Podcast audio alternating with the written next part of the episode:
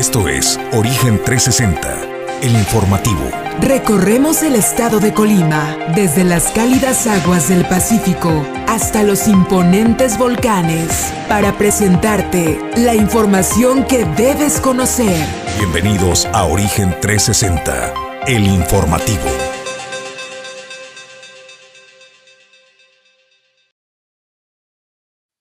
Señoras y señores, qué gusto saludarles, bienvenidos. Hoy estamos en el día número 28 del mes de septiembre, es el año 2022. Estamos en vivo y en directo desde el edificio Torrepuerto, El Manzanillo, Colima, México. Soy Jesús Llanos. A nombre del gran equipo que conforma Origen 360, le damos la más cordial de las bienvenidas. En el avance de la información que le tenemos para hoy, hablaremos que paren y basta de mentiras acerca de la predicción de los sismos. Ahora resulta que todo mundo tiene la capacidad de adivinar. Ya salieron especialistas y todo tipo de gente que advierte de un sismo de gran magnitud. Culpan que si la falla de San Antonio, que el cinturón de, fuego y a veces eh, la ignorancia hace muchísimo, muchísimo más daño que la propia naturaleza. Entre otros temas estaremos conversando en instantes con la delegada para el programa de desarrollo eh, social del gobierno de la República, Viridiana Valencia. El tema bueno, ¿cómo van a fluir los apoyos? ¿Qué va a suceder con eh, lo que el gobierno federal estará generando de apoyos para los damnificados en el estado de Colima? Y más información que tenemos preparados para ustedes la mañana de hoy. Así es de que sin más preámbulo, a nombre de este gran equipo, es un placer darle la bienvenida. Origen 360 inicia aquí, inicia ahora. Sean todos ustedes bienvenidos. Origen 360 es presentado por Grupo Jacesa, Glipsa Puerto Seco de Manzanillo, Goodward Group International Logistics Services, Cima Group, Doméstica, Limpieza Segura, Torre Puerto Manzanillo, Restaurante El Marinero del Hotel Marbella, Puerto Café, Clínica Dental Local, Bueno, pues eh, yo quiero agradecer que esté ya en línea la delegada de programas para el desarrollo del gobierno de la República, Viridiana Valencia. Viridiana, es un gusto saludarla. Muy buen día. Les saludo con mucho gusto a ustedes y a todas y a todos quienes nos están viendo. Viridiana, pues entremos en materia. Eh, se han generado una serie de circunstancias en este tema, los apoyos, eh, cómo van a fluir, qué va a pasar con el puerto de Manzanillo, que es una de las zonas con eh, mayor afectación. Pero si le parece, vayamos por el principio. Hábleme de lo global y luego vamos a lo local del puerto de Manzanillo. ¿Cómo está el censo que han realizado y cómo fluirán los apoyos para la totalidad del Estado, Viridiana? El día domingo aproximadamente terminamos la realización de este censo para el bienestar de las personas en emergencia y fue que concluimos en el municipio de Manzanillo eh, propiamente. hasta el lunes teníamos unos datos preliminares, el día de ayer ya tuvimos el conteo final, cifras finales de esta realización del censo que se hizo en los 10 municipios, pues realmente contentas y contentos de, que hayamos eh, varias, muchas viviendas más de la expectativa. En el primer dato que se hacía al Indira Vizcaíno hablábamos de 2.000, 3.000 viviendas afectadas. Nosotros eh, a nivel central el día de ayer este censo con 7.800 y creo que eh, esto habla de que vamos a poder eh, eh, solicitar muchas personas que resultaron afectadas. La región 2, eh, sin duda, en la zona costera, es el municipio que más censos hicimos fue en el Comán con 2057 y de ahí les sigue Manzanillo con 1900. Son cifras buenas para el tiempo que nos dieron de cinco días para poder que son cifras buenas. Tal vez preguntarte, ¿hay incertidumbre en el puerto de Manzanillo en algunas familias eh, por la manera en los registros que se dio por parte del ayuntamiento? Muchos creían que una vez inscribidos en, las mesas receptoras de daños del ayuntamiento, en automático quedarían registrados en los programas o en este programa federal del gobierno de México. Sin embargo, sabemos que tenían que, que hacer también el registro paralelamente en los programas de, eh, o en las mesas receptoras instaladas por eh, programas por la delegación y por gobierno del estado. ¿Qué va a pasar? Tenemos entendido que hubo sensibilidad de tu parte, de la parte también de la gobernadora Indira Vizcaíno Silva, y dijeron, bueno, pues si ya está el ayuntamiento, ya hizo este concentrado, pues vamos a incluirlo, vamos a incluirlos para que también sean beneficiados. Pero por ahí hay un tema de desfase en la entrega oportuna de esta documentación delegada, y la pregunta es, ¿qué va a pasar con estos registros? Eh, ¿Se van a ver beneficiados? ¿No se van a ver beneficiados? ¿Qué va a pasar con este tema? Mira, la realidad es que eh, no hubo Manzanillo, al contrario, creo que fue el municipio menos coordinado. El primer dato que ella decía era que ella, su padrón lo iba que lo iba a llevar al gobierno de México directamente, que eh, esto pues sería. Sin embargo, no fue así. Eh, nos mm, o, tardó mucho en poder entregarnos la información que ella estaba presidenta, que ella no nos va a hacer el trabajo. Al contrario, creo que el trabajo se lo debemos. Es, la coordinación tiene que existir para que los manillenses estén beneficiando recibir este apoyo.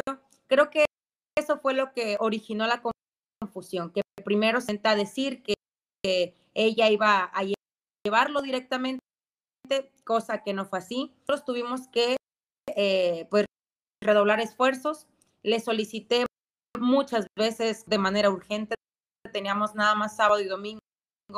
Tuvimos seis días para todo el estado. Además, eh, a los municipios más grandes y más afectados, pues obviamente íbamos a destinar no solo un día, en Sanillo destinamos dos días para realizar el censo, estuvieron publicadas las fechas en las que iba, independientemente de lo lógico que pueda hacer eh, o que o que coordinación, pues no, no la hubo. Y eh, sábado en la tarde ya, eh, este padrón que dice de, hablaba de más de dos mil viviendas. No me lo enviaron a mí de nivel central. Hubo total coordinación a nivel central. Sí me buscaron para, decirme que la presidenta estaba buscando a nivel central comunicarse para poder compartir este padrón, pero horas antes de que cerráramos el censo. Entonces, no hubo una coordinación como tal, sino con todas y todos los servidores de la nación con ayuda de la gobernadora Indira Vizcaíno, que despliega su gobierno hacia el municipio de Manzanillo para poder captar más de 1.900 en eh, diferencia que ella tenía de 2.000 y fracción. Creo que fue muy bueno y pues el rescate de todo esto es que vamos a poder llegar a los manzanillenses, de que del gobierno de México sensible vamos a poder ayudarlas y ayudarles a que algún beneficio llegue a sus domicilios preguntarte qué es lo que sigue ahora. Ya tienen este censo, ya tienen eh, el padrón de los afectados por el sismo del pasado 19 de septiembre. ¿Qué es lo que sigue? ¿Quién va a dictaminar eh, el nivel de daño, pero también sobre todo el nivel de apoyos y qué tipo de apoyo se trata el que va a entregar el gobierno de México? Eh, todavía no tenemos un monto y no tenemos una cantidad de beneficiarios. Esto lo sabremos una vez que nuestro presidente se crea para poder eh, saber cuántas beneficiadas y beneficiados o cuánto es el curso que se les va a entregar de manera directa, sin intermediarios. Y pues eh, este día de ayer enviamos toda la información, el día de ayer concluimos formalmente con este segura y eh, aunque el censo en las viviendas se haya terminado el domingo, el escritorio en poder organizar todo lo que hicimos en estos seis días previos y ese días a partir de ayer que concluimos formalmente, vamos a poder estar dando un, aviso, eh, la entrega y cuántos beneficiados. te agradecemos que hayas atendido el llamado de Origen 360. Le daremos puntual seguimiento a cómo eh, fluirán estos apoyos en beneficio de todos los colimenses. Que tengas muy buen día. Muy buen día a ustedes también y a todas. Muchísimas gracias por el espacio. Buenos días. Es eh, Viridiana Valencia, es la delegada del Gobierno de la República para los programas de desarrollo eh, social. Pues nosotros vamos al comentario editorial de esta mañana. Seguramente en sus círculos, seguramente en sus redes sociales, eh, en WhatsApp, por ejemplo, o en el café, ¿no? Sentados este, con amigas, con amigos, le han dicho más de alguno, oye, prepárate, porque está a punto de suceder el padre o la madre de todos los terremotos y que no nos agarre desprevenidos. Ahora resulta que ya tenemos eh, gente que ve el futuro y que puede adivinar lo que viene. Yo no quiero decir que la ignorancia y la propagación de mentiras a veces genera más daño que la propia naturaleza. Tenemos que parar, tenemos que informarnos. Para no caer en las mentiras es necesario tener información fidedigna y entender el comportamiento de un planeta vivo. Estamos en un planeta que está vivo, que está en constante movimiento y que en ocasiones se sucede terremotos de esta magnitud. Para entenderlo y que para que por favor todos eh, y aquellos que propagan información imprecisa lo detengan ya, le quiero presentar este video que me parece que es sumamente ilustrativo y el por qué los sismos no se pueden predecir. Quien le esté diciendo que si el cinturón de fuego, que si la falla de San Andrés, que vaya, carajo, ya la recorrieron desde la Baja California hasta Colima o sea, para que podamos entender nada más el tamaño de las, de las mentiras, ¿no? La falla de San Andrés que llega hasta la Baja California, bueno, pues no tiene nada que ver con el Pacífico hacia el estado de Colima. Pero aquí está eh, este video que ilustra el por qué los sismos hasta el día de hoy no se pueden predecir los terremotos. ¿Por qué no podemos predecir los terremotos? Para empezar debemos entender cómo se produce un terremoto.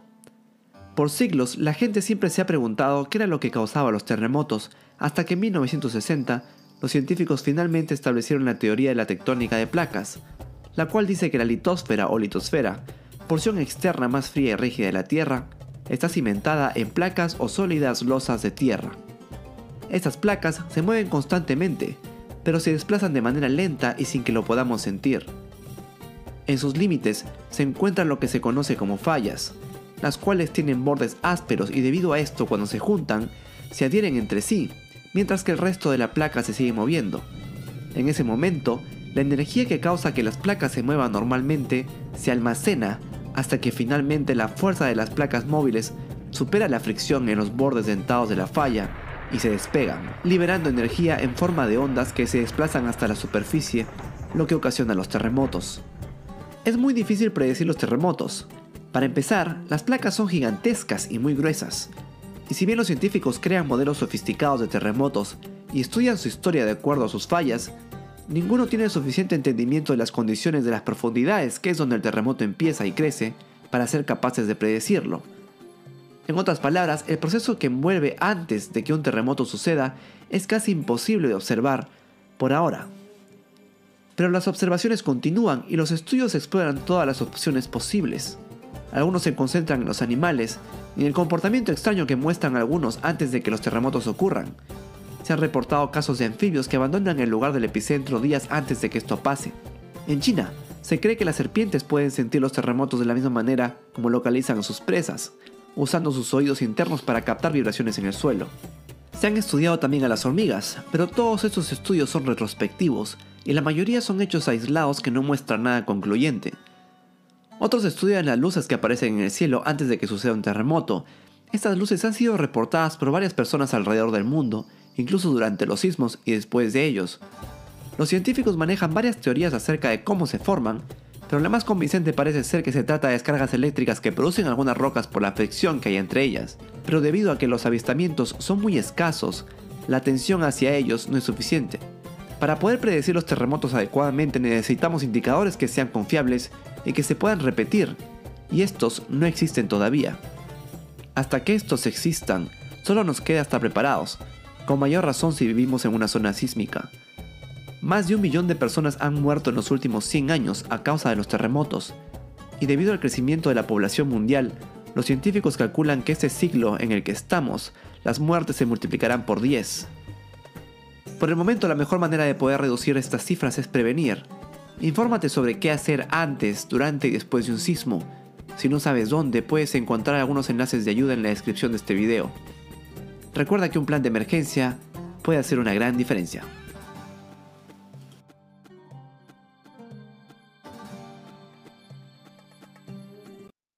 Bueno, pues este trabajo que se realizó me parece que ilustra eh, de forma muy práctica y contiene la información necesaria para que por favor deje de tener miedo. Primero hay que entender que estamos en un planeta vivo, que los huracanes, que los terremotos, el incremento de temperaturas es parte de estar y convivir con un planeta que está vivo, que nos abraza, que nos cuida regularmente, pero que en ocasiones, bueno, su estado de ánimo se exalta y se sacude y nos genera daño. Hay que estar preparados para eso.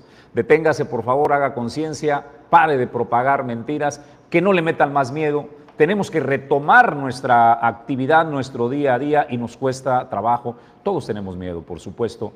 Como no son predecibles, no podemos estar eh, sujetos a creer y parar toda nuestra actividad y toda nuestra vida esperando el siguiente gran eh, terremoto. ¿Sucederá? Claro que sucederá. Nadie sabe en qué momento, como no supimos que iba a suceder el 19 de septiembre, a pesar de todo lo que digan y que se esperaba. La realidad es que nadie lo sabíamos y hoy la ciencia no lo puede predecir. Tenga un plan de contingencia, prepárese. Creo que eh, la capacitación acerca de cómo la sociedad hemos asumido los simulacros y demás, de saber cómo actuar durante un sismo y posterior a él, es lo que marcará la diferencia. Por favor, comience a retomar sus actividades con tranquilidad, conscientes de que estamos en un planeta vivo. Vamos nosotros a otros temas y a más información. Hablando de daños en el puerto de Manzanillo, de los edificios emblemáticos que tenemos en este puerto, es Torre Puerto, precisamente donde nosotros transmitimos en vivo y que por fortuna no sucedió absolutamente nada, un edificio sólido, muy bien eh, construido. Nuestro edificio hermano, el Holiday Inn Express Manzanillo, que se encuentra aquí al lado, eh, tuvo daños aparentes. Le digo aparentes porque son los especialistas los que nos tienen que decir qué es lo que sucedió. Bueno, eh, después de haber pasado dictámenes locales, uno de ellos por la arquitecta Lorena Selene Velázquez Zamora, que ha dictaminado y se ha entregado a obras públicas municipales es un dictamen de que no eh, tiene daño estructural alguno y solo son enjarres eh, y daños menores lo que ha sufrido este hotel.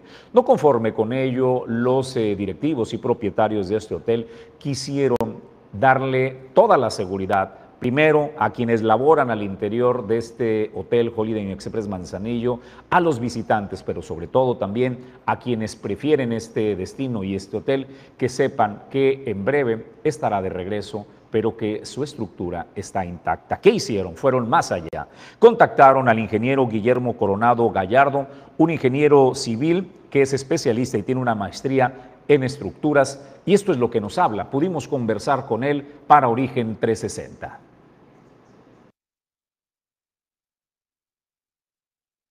Sí, mira, soy Guillermo Coronado Gallardo, eh, soy ingeniero civil dedicado a diseño de estructuras, tengo experiencia de 43 años en, este tema, eh, estudié ingeniería civil y tengo una maestría en estructuras.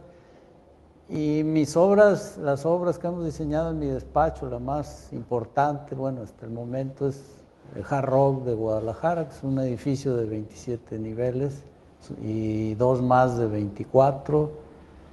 En Vallarta, en Puerto Vallarta tenemos diseños de los condominios Changrila, que son cinco edificios de 20 niveles, y diversas obras en diferentes puntos de la República, en Cancún, en Playa del Carmen, en Puerto Peñasco tenemos varios diseños, edificios de, acaban de, estar, de terminar de construir edificios de 25 niveles tres edificios y más edificios de diferentes niveles. Al final tenemos mm, una amplia gama de proyectos que hemos realizado en toda la República Mexicana.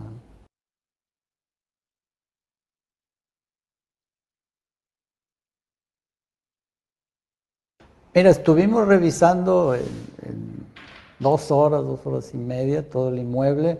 Lo que detectamos fue daños en recubrimientos, como son aplanados, muros divisorios, eh, que están hechos de bloc, pero que son elementos secundarios que al final lo único que representan es la división, vamos, de los espacios, pero no son parte de la estructura.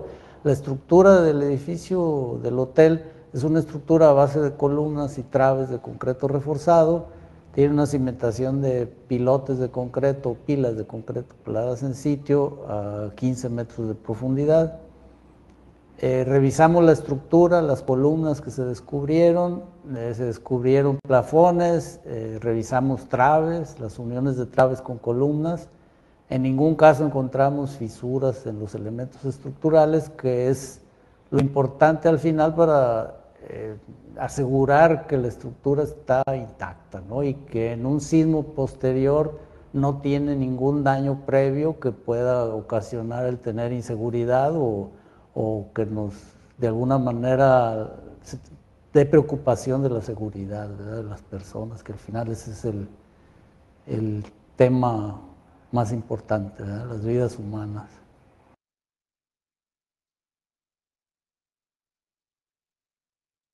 Mira, el edificio se diseñó estructuralmente con base en las reglas, los reglamentos que existen o que existían en su momento, que han ido cambiando, obviamente con, los sismos pues se van incrementando esas, em, digamos, obligaciones o de alguna manera nuevos investigaciones que se realizan en su momento, se hizo el diseño con base en lo existente, que al final no ha cambiado básicamente, y se diseñó para un sismo de intensidad alta.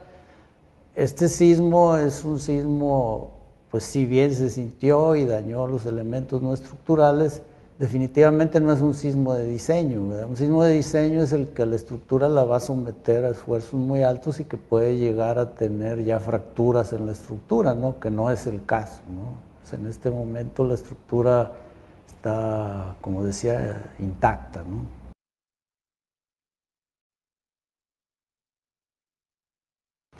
Mira, eh, se detectó que los muros divisorios tuvieron algunas fisuras por el movimiento del edificio que al final se van a reparar colocando, quitando el enjarre, volviendo a colocar en algunos casos mallas, en otro lado nomás el enjarre.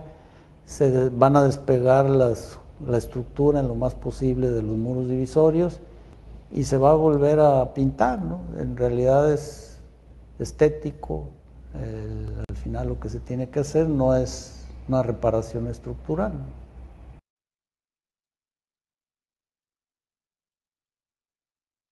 Sí, sin ninguna duda, después de la evaluación que realizamos, en la que detectamos que ningún elemento estructural tiene ningún tipo de fisura o falla, no tenemos problema en asegurar que la estructura de alguna manera no representa ningún riesgo y es segura, ¿no? Al final, tanto los empleados como los huéspedes podrán estar seguros y tranquilos de que la estructura no tiene ningún daño. Se, piensa, y obviamente con razones, cuando una estructura tiene daño, pues puede ser que en un temblor posterior represente más riesgo, ¿no? No es este caso. En este caso la estructura está limpia, no tiene ninguna falla y la estructura está intacta. Es como si estuviera recién hecha, no representa ningún riesgo.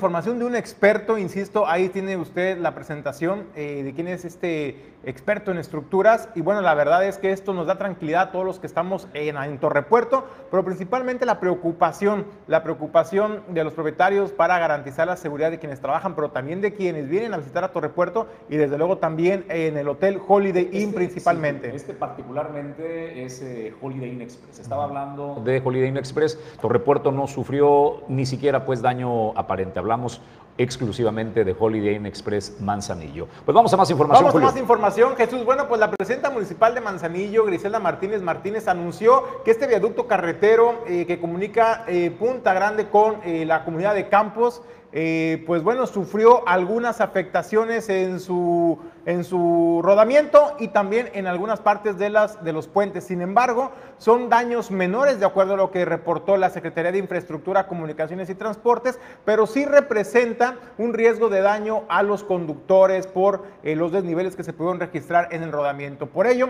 es que el ayuntamiento a través de la Dirección de Protección Civil Municipal decidió cerrar el acceso a todo, a la circulación eh, de vehículos particulares y también de la comunidad de Campos. Y bueno, pues ahora el tema es cómo van a transitar las pipas que van, por ejemplo, a Zetagas, a Globalgas particularmente, también eh, los camiones que ingresan todos los días a Comisión Federal de Electricidad a la zona de la termoeléctrica. Bueno, pues la presidenta sostuvo una reunión con los directivos de estas empresas y estas dependencias y ahí se pusieron de acuerdo y bueno, la presidenta dijo que por el centro de Manzanillo, impensable poder eh, eh, pasar eh, las pipas cargadas de combustible y materiales peligrosos. Esto por un tema de seguridad, por lo que se puso de acuerdo con los empresarios, con los propietarios de estas empresas y acordaron que será Global Gas quien se hará cargo de la rehabilitación de este tramo carretero, este viaducto carretero que es elevado sobre la laguna de Cuyutlán. Bueno, esos son los convenios y los alcances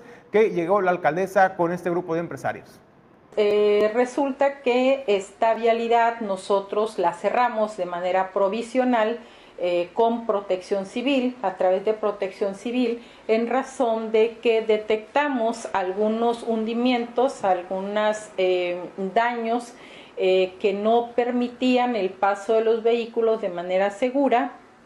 Tenemos ya una semana, más de una semana, de el sismo y sin embargo pues no ha habido autoridad responsable que diga esta boca es mía, esta vialidad me pertenece, me corresponde y voy a atender la situación. En razón de esta situación de que no ha habido una autoridad que se haga responsable de esta vialidad y que determine su apertura o cierre permanente, es que eh, el día de hoy nos reunimos de estas empresas, la Comisión Federal de Electricidad y vía telefónica el, encargado de la SICT aquí en, Colima, eh, para ver eh, posibles soluciones en razón de que todas estas empresas, incluida la CFE, pues necesitan tener esa vialidad disponible porque no pueden cruzar con eh, pipas de gas y demás por el centro de Manzanillo, que es la otra vialidad alterna que tendrían. Esto no lo permitiría yo en razón del riesgo que es para la población cruzar pipas de gas u otro tipo de elementos químicos por el centro de nuestra ciudad, de tal manera que ellos tenían la urgencia de aperturar esta vialidad, eh, nosotros de que ellos puedan llevar a cabo eh, bueno, pues señalaba la alcaldesa que de acuerdo a esta urgencia y esa necesidad de esas empresas por el traslado de los hidrocarburos, bueno, pues eh, se tomó la decisión eh, de manera conjunta en que será Global Gas la encargada, la empresa encargada de realizar los trabajos de rehabilitación. Es importante hacer dos precisiones. La primera, no tiene daño estructural el puente de este viaducto carretero Punta Grande y Campos, no tiene un daño estructural, solamente hay que hacer algunos ajustes, pero la recomendación que hace la alcaldesa a los habitantes de Campos particularmente para que eviten transitar por esta carretera es porque eh, pueden sufrir daño sus unidades. Entonces, pues esa es la recomendación. Desde luego, eh, pues dependerá de usted el acatar las recomendaciones de las autoridades, pero siempre son pensando en su seguridad. Así es que hay que ser responsables y hay que esperar que en el corto tiempo, pues Global Gas pues pueda eh, terminar con la rehabilitación de esta carretera. El otro, el otro tema importante, pues es pues reconocer reconocer eh, pues, eh, la decisión de la alcaldesa de decir y ponerse firme de no permitir el tránsito de pipas cargadas de combustible, de gas y, eh, y, otros hidrocarburos y materiales peligrosos por el centro de la ciudad. Entonces, pues ahí está la información. Oye, Julio, solo tengo una duda. ¿Es correcto lo que está haciendo la, alcaldesa? pero ¿qué va a suceder? ¿Va a parar actividades Global Gas o por dónde van a salir sus pipas? Lo que sí, eh, sí pueden hacer uso, eso es bajo su propio riesgo, pero riesgo no de, de riesgo en cuanto a su seguridad, riesgo de A daño a las unidades. Eh, pueden usar el viaducto carretero, ese fue parte del acuerdo, que en tanto Global Gas realiza la rehabilitación, eh, digamos, de la cinta asfáltica, que son daños menores, eh, van a poder utilizar todos estos camiones pesados, el viaducto carretero Punta Grande a la comunidad de Campos. Bueno, entonces para quienes denunciaban y veían que estaban transitando las pipas de gas y decían, hay una incongruencia aquí, sí, no, o sea, pudiera parecer una incongruencia. La realidad es que se está protegiendo el patrimonio de, de personas, de sus vehículos, porque ya voy a repetir, para nada más redundante, pero es importante. Eh, ¿Por qué lo hacen? ¿Por qué si pueden las pipas y no los autos? Porque usted va a sufrir daños en su, en su automóvil, el impacto a su suspensión debido a la diferencia de niveles en las juntas de- del puente es lo que le va a ocasionar el daño. Eh, Global Gas decide, o la empresa gasera decide correr ese riesgo en sus unidades y todo lo que representa, bueno, por el costo-beneficio. Tienen que seguir llevando el gas eh, hacia Jalisco y a otras entidades del país que llega hasta su centro de almacenamiento, a su terminal ubicada en el puerto de Manzanillo. Hasta ahí el tema. Nosotros vamos a más información. Hablando de actividad logística y de este puerto comercial tan vibrante, tenemos la sede de una de las empresas de logística más importante del país. 80 años de experiencia de Goodward Group, dueño del mar Goodward Group International Logistics Services. Tienen experiencia en diversos sectores y uno de ellos es el sector petroquímico que se ha convertido en los socios predilectos de este sector petroquímico gracias a toda la experiencia con que se cuenta, además de la constante innovación en tecnología y soluciones oportunas. Como dato, el desarrollo de eh, la planta que se tiene en el puerto de Manzanillo de gas, eh, gas licuado, discúlpeme, eh, dueño del mar Goodward Group, fue uno de los elementos principales para que eh, esta planta llegara a destino y su ensamblaje. Para que entendamos la importancia y el expertise de dueño del mar Goodward Group International Logistics Services. Tenemos que ir a una pausa y estaremos de regreso en instantes con más información. Esto es Origen 360, la información desde todos los ángulos.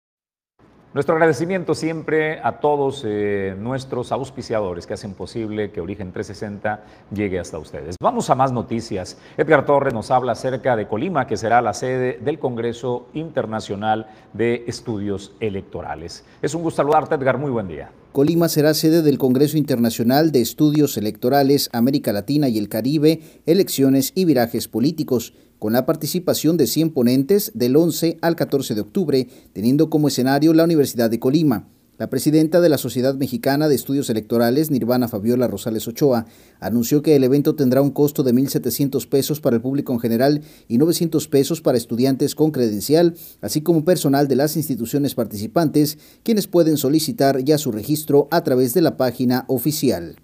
Eh, quisiera también resaltar la importancia que tiene este evento para toda la ciudadanía no solo para las jóvenes y, los jóvenes estudiantes, sino para toda la ciudadanía, porque, bueno, este, fomenta el interés y el conocimiento en los eh, procesos electorales, que finalmente es la razón de ser y el motivo principal de la existencia del Instituto Electoral del Estado y del Tribunal Electoral del Estado, como los organismos que hacen posible la renovación pacífica de, y periódica de los poderes del Estado. Entonces, Adelantó que las actividades se desarrollarán de forma presencial, pero también podrán seguirse en el canal de YouTube de la ORG. Por su parte, la consejera presidenta del Instituto Electoral del Estado de Colima, Mariana Elena Adriana Ruiz Bisfocri, detalló que la inauguración será el 11 de octubre a las 5 de la tarde, mientras que las actividades se desarrollarán de 8 de la mañana a 8.30 de la noche. Eh, el Congreso eh, conjuga un sinfín de actividades y también es una importante plataforma en la que estaremos recibiendo distintas agrupaciones y asociaciones civiles con el propósito de que puedan eh, dar a conocer el resultado de trabajos e investigaciones que llevan a cabo entre las agrupaciones y asociaciones que estarán participando y colaborando con contenidos en este Congreso. Se encuentra el Observatorio de Reformas Políticas en América Latina, la Cátedra Internacional de Opinión Pública José Antonio Meyer Rodríguez, el Colegio de Especialistas en Demoscopía y Encuestas, la Red de Observación Electoral y Participación Ciudadana, la Red Cívica, la Red de Observación Electoral y Participación Ciudadana, la Asociación Mexicana de Consejeras Estatales Electorales, la Fiscalía Especializada en Delitos Electorales, el Instituto para el Desarrollo Democrático y la Competitividad, Integridad Electoral, así como la Asociación de Instituciones Electorales de Entidades Federativas. Presente en la rueda de prensa la directora de la Facultad de Derecho, Jessica Cristina Romero Michel, informó que entre los invitados se encuentra el consejero del INE, Lorenzo Córdoba Vianelo, además de que a lo largo del Congreso se presentarán mesas de discusión, paneles, presentaciones editoriales y libros, grupos de investigación, seminarios temáticos y conferencias magistrales. Cabe señalar que es la primera vez que ese Congreso tiene como sede el estado de Colima. Para Origen 360 informó Edgar Torres Velázquez. Bueno, pues aguante, aguante, porque ya estamos en la antesala de que sea oficial. Todavía no, siguen discusiones. Se acaba de aprobar apenas este dictamen que a usted lo tiene muy al pendiente del sofá y es que la ampliación del periodo vacacional, es decir, un periodo mínimo de 12 días en su, primer año de trabajo y en un tope de 32 días al año de vacaciones. Esto fue lo que se vivió el día de ayer en la Comisión del Trabajo del Senado. Se aprobó con 11 votos a favor. Desde luego pasa, pues, desde luego, eh, pues, a discusión al Pleno.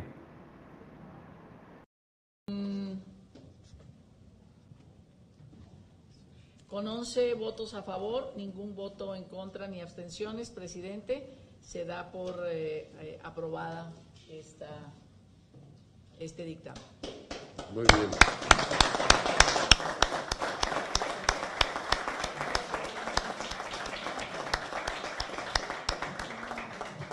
Muchas gracias, senadora secretaria.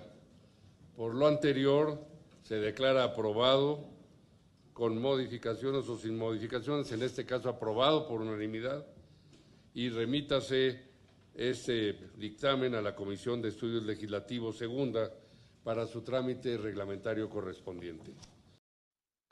Bueno, pues cómo no van a aplaudir los señores senadores, ¿no? Después eh, pues de que ya están en la antesala, ya pasó el primer filtro, todavía falta que se siga discutiendo este tema, pero yo le pregunto si usted es de las personas que después de las vacaciones necesita vacaciones para descansar de las vacaciones, bueno, pues pudiéramos estar ya en la antesala de que esto se vuelva realidad, como le caería un periodo vacacional de 12, de 12 días, vacaciones más largas para convivir con la familia, pasar tiempo de calidad. Bueno, pues vamos a darle dando seguimiento a este tema de cómo se va desenvolviendo en el, en el legislador. Bueno, y no, es escalable, ¿eh? o sea, hay empresas en donde tienen un tope de vacaciones eh, y la ley federal del trabajo te va escalando conforme tienes eh, antigüedad. Son 30 y cuántos días eh, lo más que se puede escalar. 32 días de 32 eh, días de vacaciones, pero bueno, lo, extraordinario aquí es el tema de que es, en tu primer año de trabajo la ley establecía solamente una semana de vacaciones y lo que se consigue es que tengamos dos semanas de vacaciones, eh, aún con solo el primer año de trabajo. Es una buena noticia para toda la clase trabajadora. Nosotros vamos a otros temas y a más información. Nos anuncian la eh, carrera FEUC, será en noviembre próximo y hay una bolsa de premios que Edgar Torres nos presenta esta información. Bolsa de 20 mil pesos en premios ofrecerá la octava carrera FEUC que se realizará el próximo 13 de noviembre.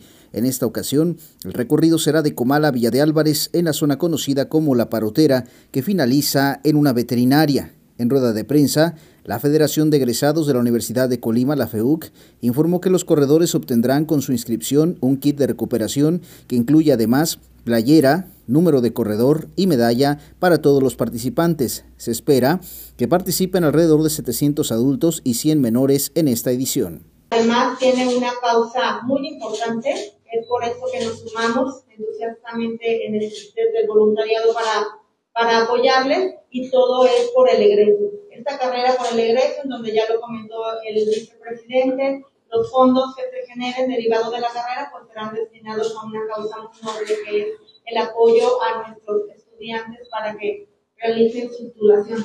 Es por eso y por otros motivos más que eh, desde luego que nos vamos a sumar en el voluntariado de la Universidad de Colima para apoyarles con la difusión, pero sobre todo para invitar la presidenta del voluntariado de la Universidad de Colima, Blanca Liliana Díaz Vázquez, recordó que lo recaudado en esta carrera será destinado a la titulación de estudiantes recién egresados de la Universidad de Colima.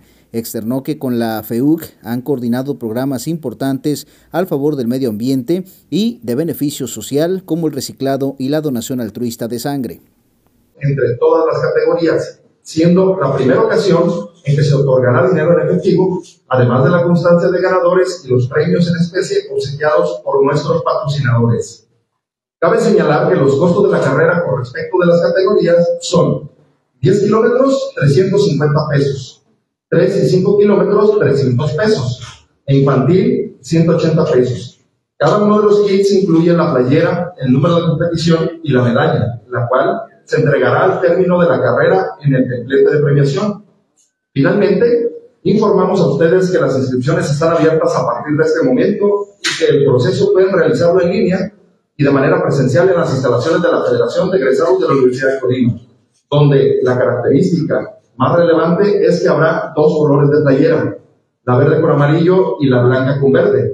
Ambas ediciones pueden ser adquiridas por los participantes, dejando a libre elección de las y los corredores con cuál de las dos habrán de correr por el Dijo también que en el mes de octubre se conmemora la lucha contra el cáncer de mama y la FEUC ha sido un aliado importante en las acciones que se han emprendido.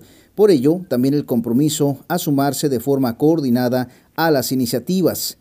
Los tres primeros lugares de cada categoría recibirán un premio en efectivo de una bolsa de 20 mil pesos, siendo el primer lugar de los 10 kilómetros 2.500 pesos, el primer lugar de los 5 kilómetros 1.500 pesos y en 3 kilómetros 800 pesos. Para Origen 360 informó Edgar Torres Velázquez. Bueno, pues en más información, eh, este viernes estará arrancando el fin de semana, o mejor dicho, los dos fines de semana más, más eh, deliciosos de, año es el Manzanillo Restaurant Week y es que el día de ayer fue eh, la inauguración, la gala de este importante evento que congrega a la Cámara Nacional de la Industria Restaurantera y Alimentos Condimentados en el puerto de Manzanillo. ¿De qué va? Bueno, pues van a participar alrededor de 50 restaurantes ofreciendo sus mejores platillos gastronómicos, bebidas, sabores, aromas. Podrás degustar en familia y con amigos de, en dos semanas. Pero ¿sabe qué? ¿Cuál es el plus? Además de eh, llegar a un restaurante y disfrutar de los mejores platillos a buen precio, también podrás participar para eh, ser el ganador de unos premios que estarán dando a los comensales que más restaurantes visiten durante estas dos semanas. Platicamos con la presidenta de Canirac Manzanillo, Beatriz eh, Ferreras Bernardo, y esto era lo que comentaba para las cámaras de Origen 360. La idea es que en realidad la gente venga a Manzanillo, que la gente de Colima venga también a Manzanillo, por eso en esta ocasión se están haciendo dos fines de semana en lugar de uno. Entonces inicia del 30 de septiembre, viernes, al domingo 9 de octubre, precisamente para que la gente de Colima y de Guadalajara venga y nos visite estos fines de semana y conozca toda la gastronomía que tenemos en Manzanillo, que realmente es muy variada. Ahora que tengan el pasaporte en sus manos, ya sea físico o digital, se podrán dar cuenta de toda, toda, toda la variedad, porque hay desde comida japonesa, italiana, española, mexicana, este, restaurantes que seguramente nunca han conocido en su vida, que son a lo mejor muy pequeños o que no saben la ubicación. Entonces es la oportunidad de ir a esos restaurantes que no habían conocido. Dense la oportunidad. Así es, desde la primera edición se busca que los comensales no solo vayan a comer delicioso, sino que sea como un dos por uno, ¿no? Que vayan, coman delicioso, visiten muchos restaurantes y así ganen premios, porque bueno, esa es la única... Eh, eh, lo, que, lo único que necesitas, ir a muchos restaurantes. No se vale ir al mismo y aprovechar la oferta.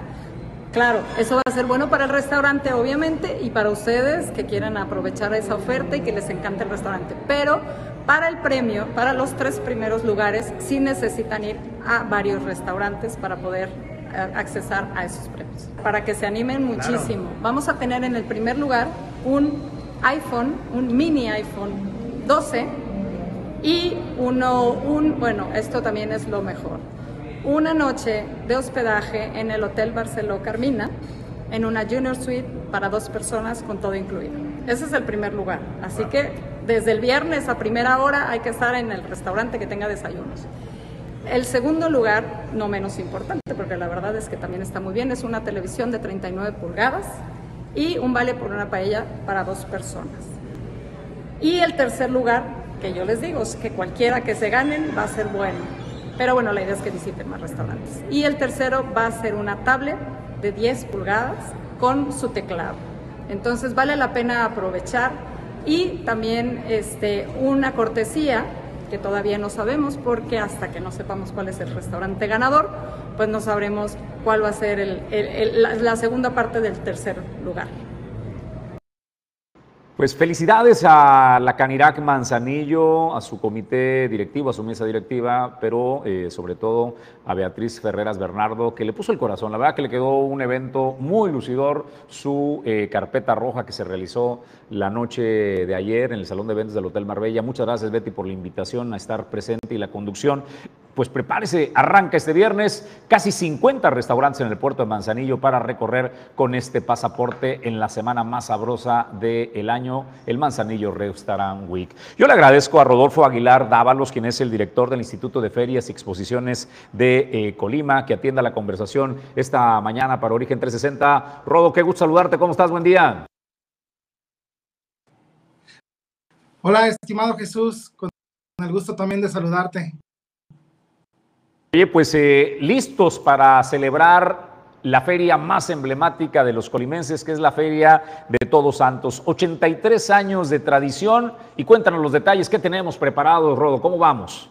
Así es, mi, estimado Jesús, pues después de dos años de, una pandemia, este, ya todos estamos preparando ya un mes, o ya un mes de, de la inauguración de la edición número 83, como bien lo dices, de la Feria de Todos los Santos 2020.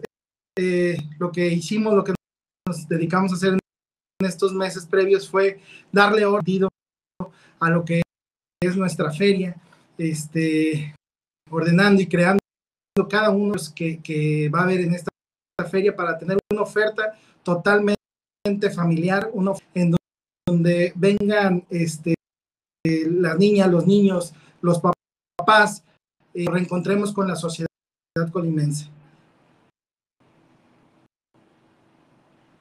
Vemos que han sido años previos muy complicados donde eh, no se ha podido desarrollar la Feria de Todos los Santos, al menos como estábamos acostumbrados los colimenses con la algarabía, con la alegría, con el folclore, el colorido, la cultura, el arte. Preguntarte qué podemos esperar los colimenses. Ya conocemos el corredor gastronómico, conocemos las secciones que tiene que ofrecernos la feria, pero ¿habrá sorpresas para este año y retomar con fuerza esta tradición?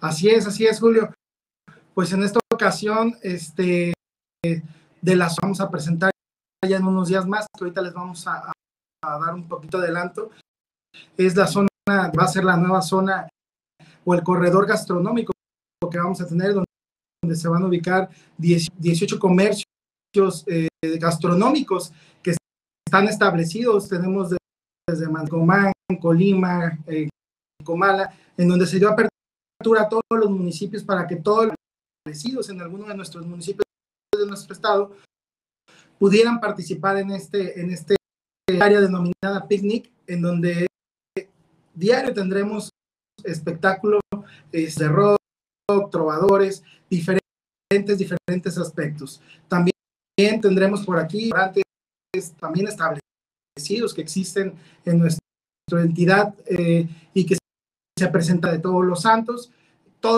Lo estamos haciendo, pues muy cuidado, que todo, sea un ambiente. Este, el tema va a ser una feria muy segura para que todas y todas se preparen del 28 13 de noviembre y se vengan para acá a disfrutar de nuestra feria, que es la feria de todas. Oye, eh, Rodo, pues aparte del atractivo que representa nuestra cultura, la gastronomía, a la gente pues también le encantan los espectáculos. ¿Qué tenemos? ¿Va a haber palenque? ¿Vamos a tener explanadas? ¿Va a haber teatro del pueblo? Eh, ¿Qué tienes preparado? Y si es que nos puedes compartir alguno de los avances, Rodo. A días de, dar a conocer lo que será este, este espectáculo, hemos este, desde luego con nuestra presidenta del patronato, nuestra gobernadora, la licenciada, muy de la mano y créeme que vienen sorpresas, sorpresas que de verdad, lo que era esta feria eh, a la que veníamos acostumbrados, este, y tener una oferta artística, una oferta cultural, una oferta gastronómica, unos días y que creo que va a ser un detonante muy importante.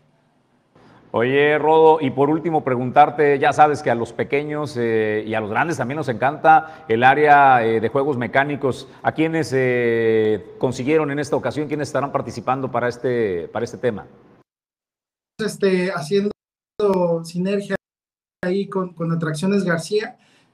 Ya, por ahí ya muchos a la venta los Garcibonos.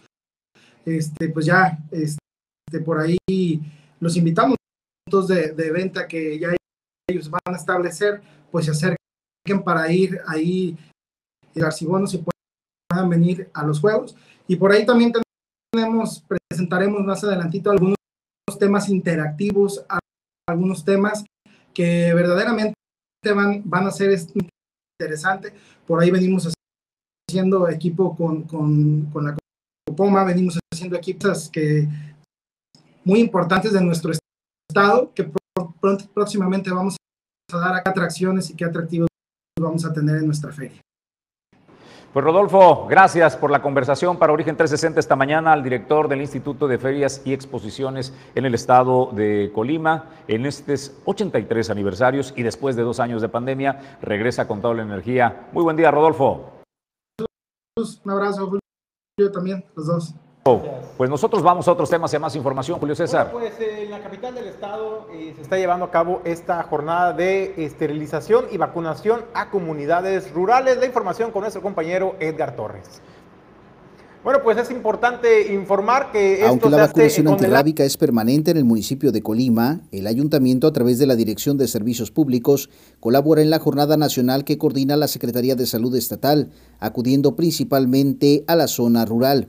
La directora del área, Itzel Luna Corral, informó que la campaña inició el pasado 25 de septiembre y en este marco acercan también a la ciudadanía el servicio de esterilización de perros y gatos. Relató que la semana pasada estuvieron precisamente en el astillero de abajo. Estas vacunas junto con nuestra campaña de esterilización, ya que no tiene nada, no se vincula una actividad con la otra. Incluso hay quienes han llevado a sus perros a vacunar sin esterilizar o quienes los llevan a esterilizar sin vacunar o ambas cosas. Entonces estamos aprovechando, estamos yendo a las comunidades rurales. El sábado pasado nosotros estuvimos en Astillero de Abajo con la campaña de esterilización, llevamos la dosis, llevamos nuestros puestos de vacunación antirrábica y nos fue bastante bien considerando que es una comunidad rural pequeña.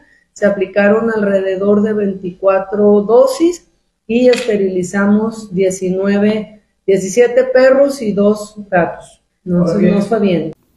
Adelantó que el próximo 8 de octubre se acudirá con el quirófano móvil a la Casa Ejidal de Tepames y resaltó la importancia que tiene la vacunación canina y felina.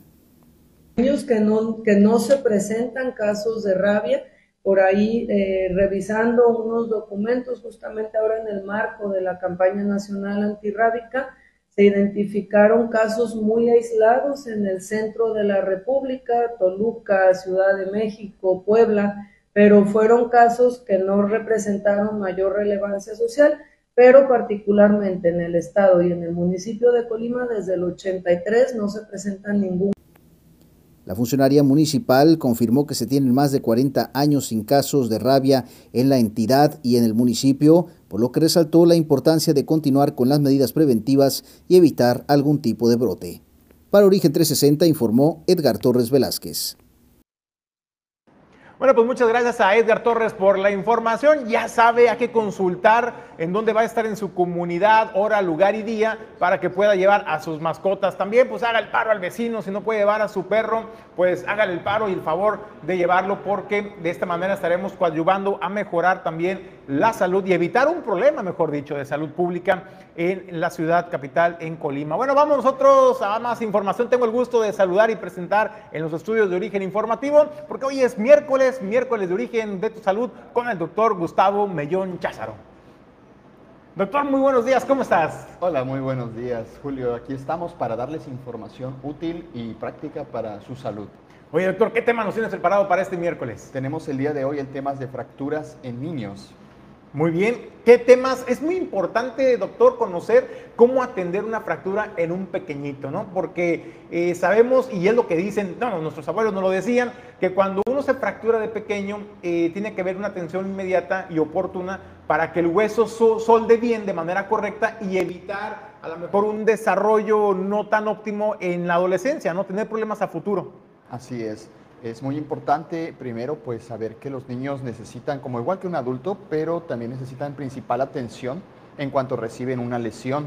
Eh, los niños no siempre, dependiendo de la edad, no siempre nos van a decir o nos van a expresar que tienen eh, dolor o que se fracturaron. A veces lo ven lloroncito, lo vemos este, que está inquieto y pues básicamente el niño presente el golpe o a veces ni siquiera lo vemos cuando lo dejan encargado, ya sea con la abuelita, con la mamá, no ven cuando se cayó. Entonces el niño empieza lloroncito, empieza eh, inquieto y es, un, eh, es el primer dato que vamos a, notar. Entonces, mm, no siempre se les pone atención en este sentido por lo que pueden pasar desapercibidas. Y como bien tú lo mencionas, Julio, es muy importante que tengamos noción de cuándo atendernos y en cuanto más pronto mejor debido a que las fracturas eh, en cualquier edad son una, una, urgencia, es una prioridad recibir atención médica, pero cuando dejamos pasar tiempo es cuando empiezan las consecuencias y las secuelas de las fracturas. ¿Qué consecuencias puede haber, doctor, si no se atiende una fractura de un pequeñito? ¿Qué consecuencias pudiera haber en su desarrollo? Okay. Principalmente eh, hay situaciones delicadas como problemas eh, pulmonares. Uno pensaría que tiene que ver el hueso con el pulmón. Las fracturas diaficiarias se asocian a eh, complicaciones pulmonares como lo son el síndrome de embolismo graso o la embolia, la embolia grasa o problemas como trombosis pulmonar. Son problemas graves y la principal causa pues es una fractura, cuando esta fractura y la inmovilización prolongada. Eh, es muy importante que en cuanto tú recibes un golpe, te, te veas, te revises, veas que no se mueva que no crepite, que no truene la zona que te lastimaste o que no se vea chueco. Principalmente en los niños lo que vamos a ver es que no mueven la extremidad y este tipo de situaciones pulmonares las podemos presentar en las primeras horas después de una fractura. Eh, es debido a que la grasa que tenemos adentro del hueso, normalmente esa grasita no debería de estar eh, eh, en la circulación y al momento de presentar una fractura todo eso corre a la circulación periférica. Entonces, este tipo de, complicaciones son prevenibles cuando recibes atención médica en las primeras horas. posteriormente, al recibir un golpe, los niños, que es lo más común, bueno, estaban jugando, estaban solos, eh, se cayeron de la cama, eh, en el parque de, diversiones, en los brincolines, eh, en la actividad deportiva. Entonces, presentan el dolor, se inflama, no siempre se ve la inflamación inmediatamente, el niño no, no quiere mover las principales fracturas en pequeños de 4, 5, 6 años son a nivel de lo que es eh, eh, el antebrazo y a nivel del codo. Entonces, estas fracturas, eh, vamos a ver el pequeñito que pues que anda con la manita en una posición antiálgica, le decimos, que es una posición en sí que no quiere mover la extremidad. Y al momento de que se la quieres tocar no se deja revisar. ¿Por qué? Porque tiene dolor al momento de la manipulación, al momento de revisarla. Nosotros el diagnóstico lo confirmamos con una radiografía después de, esta sospecha y con la radiografía se ve claramente la fractura. Mm, no siempre los médicos tienen la experiencia o la pericia de ver el hueso. Aquí principalmente tiene que ser un especialista el que te lo descarte porque cuando la fractura es en pequeños, eh, el hueso, la mayor parte del hueso es cartílago. Entonces, en la radiografía vamos a ver una imagen que no permite ver la fractura completamente. Nosotros lo deducimos debido a que hay ciertos núcleos o cartílagos de crecimiento, ciertas angulaciones y ciertas mediciones que nosotros tomamos en cuenta como parámetros para poder definir si la fractura está o no. Entonces, cuando tomamos estas líneas eh, para medir la radiografía, los especialistas detectamos estas fracturas que pueden pasar desapercibidas en ocasiones por médicos que no tienen tanta experiencia. Aquí también, si el niño persiste el dolor, eh, persiste la, situación de que no quiere movilizar, pues buscar una segunda opinión, ¿verdad? Porque pues dicen, ah, es el golpe, fue, fue la pura, el puro traumatismo no pasa nada, pero que siga con dolor, que siga con molestia, no es una situación normal. Eh, nosotros al momento de detectar la fractura es cuando tomamos la decisión de si el tratamiento es ya sea con una sola férula, cuando no se desplaza la fractura, no se mueve de su lugar. es importante inmovilizar porque si no inmovilizamos, si no ponemos una protección que evite que se mueva la fractura, se puede movilizar y es cuando pasa lo que estábamos platicando hace un momento, que pega la fractura, consolida, le decimos, y esta consolidación puede ocurrir de una forma eh, anormal. Cuando el hueso pega chueco, evita o altera algunos movimientos. Entonces, los movimientos que nosotros tenemos en, en, la extremidad superior son muy importantes pues, para hacer nuestras actividades de día a día, que cuando se afectan estos movimientos pueden afectar el desarrollo del pequeño. Oye, luego nos encontramos, doctora, compañeros, ¿no? Ya grandes, ya, ya de adultos, y que vemos, ¿cómo te fue con la fractura del preescolar, ¿no? De la primaria, y ya vemos, es que no lo puedo girar bien, la muñeca no tiene el giro o la rotación que debería tener, o, al menos, o al menos que tengo la otra muñeca o el hombro. Y son fracturas, como tú comentas, ¿no? Que soldaron mal porque fueron mal, maltratadas en su momento y pues ya el, hueso pues ya soldó de esa manera de que no puede realizar los movimientos. Doctor, preguntarte también las recomendaciones a los padres de familia en casa, por ejemplo, o incluso a los maestros que nos están viendo eh, en los preescolares, que son muy comunes los accidentes en los preescolares, en los jueguitos, que ya se cayó el chamaco, ya se fracturó el bracito. ¿Cuál es la atención inmediata que se les tiene que dar en ese momento para evitar o contener al menos eh, la situación y evitar que en la manipulación del pequeño se pueda agravar más la fractura? Claro, eh, lo primero y más importante, eh, aquí es una sugerencia general. cuando un menor recibe un golpe, lo primero que buscamos es llevarlo con un sobador. He visto una cantidad importante de pacientes pediátricos que al momento de llevarlos con el sobador los lastiman más. No, no, digo que todos los sobadores realicen ese tipo de situaciones. hay, sobadores que son muy pertinentes, muy, muy eh, eh, éticos al decir, ¿sabe qué? Si está fracturado, yo no lo trato. Pero hay otro tipo de sobadores que sí te pueden tomar esa iniciativa y decir, ah, yo lo acomodo y al momento de quererlo acomodar o al momento de quererlo manipular es cuando, eh, primero, eh, que lo manipule un especialista, que lo manipule alguien que sabe, porque una manipulación de una fractura puede tener otro tipo de complicaciones, podemos ocasionar una mala manipulación, una lesión en los nervios, una lesión en la circulación de la, de la extremidad, se puede incluso desplazar más la fractura entonces, al momento de nosotros realizar una manipulación por una persona que no es experta o que no tiene conocimiento, es cuando vienen las complicaciones y puede incluso perder la extremidad.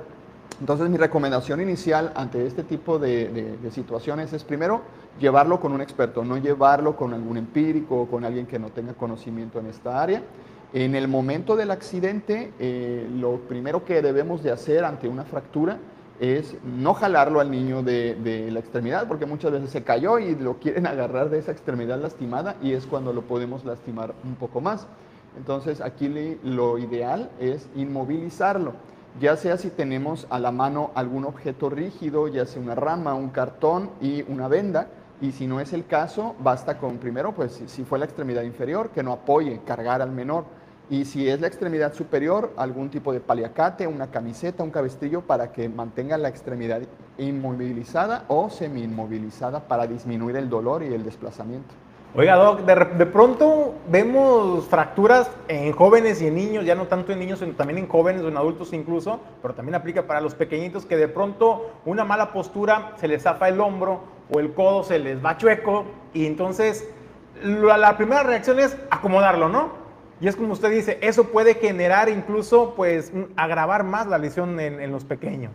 Así es. Eh, hay ciertas personas que tienen conocimiento de cómo acomodar o reducir luxaciones. Ahorita está el tema de las luxaciones. Eh, las luxaciones mm, también tienen esta misma situación de que se pueden lastimar ciertas estructuras anatómicas, vasos sanguíneos, nervios periféricos, que pueden generar unas secuelas si se lastiman. Entonces, la reducción, toda reducción debe ser controlada y en una unidad médica debido a que tienes que descartar este tipo de, situaciones o prevenirlas en caso de que se presenten. Eh, aquí es importante también mencionar que, una luxación en ocasiones se puede reducir por sí misma. Me ha tocado ver pacientes que se zafan, se luxan el hombro o alguna articulación o el codo al momento de trasladarse en el camión o en el taxi o en su vehículo, en un bache o en un tope, tienen un movimiento brusco y se acomoda, eh, debido a que eh, la articulación la mayoría de las veces busca, busca su lugar, solo que se mantiene fuera debido a la inflamación, a, estructuras anatómicas que evitan que se mueva, que se reduzca, que se acomode en su lugar. Eh, obviamente, pues cuando se reduce, verificar que no haya lesiones asociadas. Muchas veces una luxación o cuando el hueso se disloca, se zafa de su lugar, puede presentar también lesiones a nivel de estructuras tanto tendinosas, ligamentarias o incluso los huesos se pueden fracturar al momento de zafarse y acomodarse. Entonces es importante que nosotros al momento de hacer una revisión al paciente, eh, bueno, primero acudir con el médico y nosotros al momento de revisarlo descartar este tipo de lesiones. Muy bien. Pues bueno, ya escuchó la recomendación del doctor Gustavo Mellón Cházaro eh, si usted en casita tiene un pequeñito que sufre un accidente, alguna fractura visible o alguna luxación de alguna de sus extremidades, es importante no intervenir, llevarlo inmediatamente con un experto. Olvídese de la comadre de la vecina que soba y que le puede enderezar el piecito, porque a su otra vecina ya le reparó el piecito a su hijo. Evite poner en riesgo la eh, salud y sobre todo pues la vida y la calidad de vida de su hijo que pueda tener en el desarrollo. Entonces, doctor, ¿dónde te podemos encontrar? Estamos ubicados en la avenida Elías Zamora Verduzco, número 62, en la colonia Valle de las Garzas, frente a Bodega Horrera, barrio 1. Y nuestro teléfono es 314-33-545-75. Bueno, pues ahí tienen los números de contacto de la clínica del doctor Gustavo Mellón. Después ahí podrá acudir y presentarse con el doctor, con el doctor Gustavo Mellón Cházaro para que pueda recibir un diagnóstico oportuno, profesional y sobre todo el seguimiento para que usted pueda regresar a sus actividades en tiempo récord. Y eso yo puedo dar testimonio porque yo también fui paciente del doctor, de la clínica del doctor Gustavo, también en particular del, del doctor Gustavo Mellón Cházaro y véame aquí, como nuevo, ya sin dolor, doctor. Gracias. No, para servirte, Julio, y excelente paciente tú también. Muy bien, gracias, doctor. Bueno, pues nosotros vamos a más información. En las brisas, pues los vecinos otra vez le están haciendo la chamba al ayuntamiento de Manzanillo. Y es que, pues los vecinos, pues ya cansados de tanto bache y del riesgo que esto representa para los automovilistas y también del riesgo a los peatones, pues decidieron, pues, echar mano de su creatividad, de sus herramientas, recurso humano, y vean nada más ahí rellenando los baches en la plena avenida, esta es una de las avenidas principales de las brisas, es Lázaro Cárdenas, y vean nada más, ahí rifándose la vida, rifándose el físico entre los automóviles, bacheando este, con, pues, con lo que ellos tengan en la mano, ¿no? Que en este caso es eh, arcilla, es arena, pero pues créanme que pues en algo, en algo están ayudando estos vecinos, pues cansados, no pueden estar sin hacer nada y dicen, pues bueno, pues al menos le echamos tierrita para que eh, los carros no se dañen, pero ¿sabe qué? Déjese de los carros, porque esto puede generar lesiones a los conductores y a los ocupantes, como ya nos lo acaba de explicar el doctor Gustavo Mellón Cházaro. Entonces es importante el mantenimiento de las vialidades. No es de lujo para que los conductores no pasen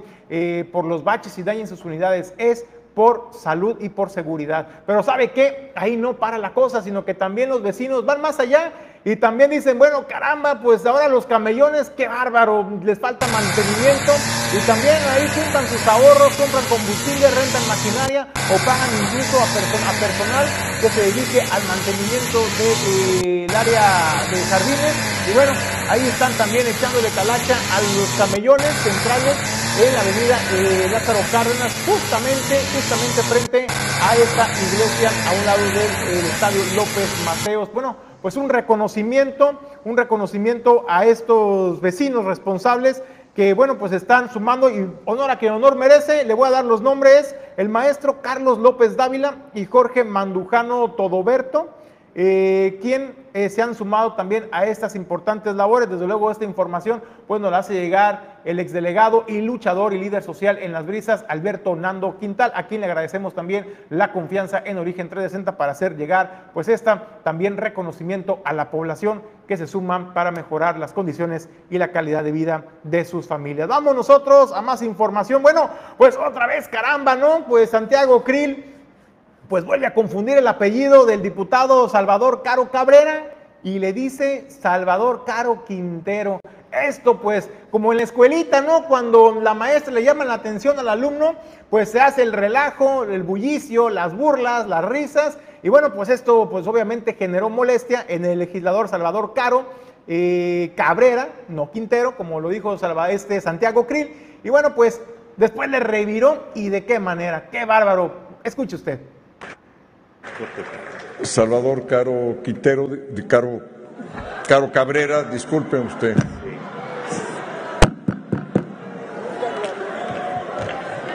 ¿Con qué objeto, diputado? Presidente, una moción de orden.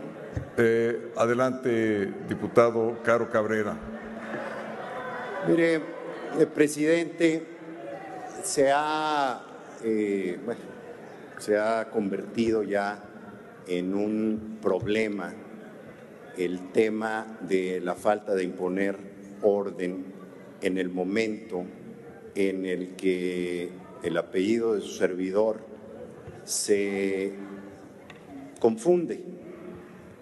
Yo quisiera, y no me voy a poner al nivel del orador que me antecedió, quisiera que la presidencia llamar la atención cuando se dé este suceso, toda vez que es una ofensa entre pares, yo no, nunca he recurrido a la ofensa en esta Cámara, es una ofensa familiar y es una ofensa a quienes llevan el mismo primer apellido que un servidor en este país. eh, se me ha confundido con, un, con el apellido de un socio de la Cuarta Transformación y pediría que... Le, le- ya le no pido, le pido que concluya porque eso ya no es una moción de orden. Diputado Caro ¿Es Cabrera. cuánto? Bueno, usted ya lo escuchó lo que dijo el legislador, ¿no? Que con- me confunden mi apellido con un socio de la cuarta transformación, dicho por él, insisto. Y bueno, pues eso también pues levantó, ¿no? La risa, los comentarios, la bulla en este palacio, en este recinto legislativo. Yo le pregunto pues al, legislador de Emesista, eh, ¿Por qué arremeter contra Morena? Caramba, ¿no? Si el que le faltó el respeto fue Santiago Krill, que es del Partido Acción Nacional, pero pues tenía que desquitarse con alguien y dijo, bueno, pues vámonos contra el gobierno en el poder, contra el partido en el poder. Y bueno, pues eso fue en los comentarios que hizo y eso, eso es como en la escuelita se vive también en, en el Palacio Legislativo. Con eso nos despedimos, no sin antes agradecerle el habernos acompañado a nombre de Jesús Llanos Bonilla, Ulises Quiñones, productor general, productor en controles Pedro Ramírez, Alejandro González La Pulga, desde luego nuestro compañero Edgar Torres desplegado en la zona metropolitana. Soy Julio César González, le deseo que tenga un extraordinario día.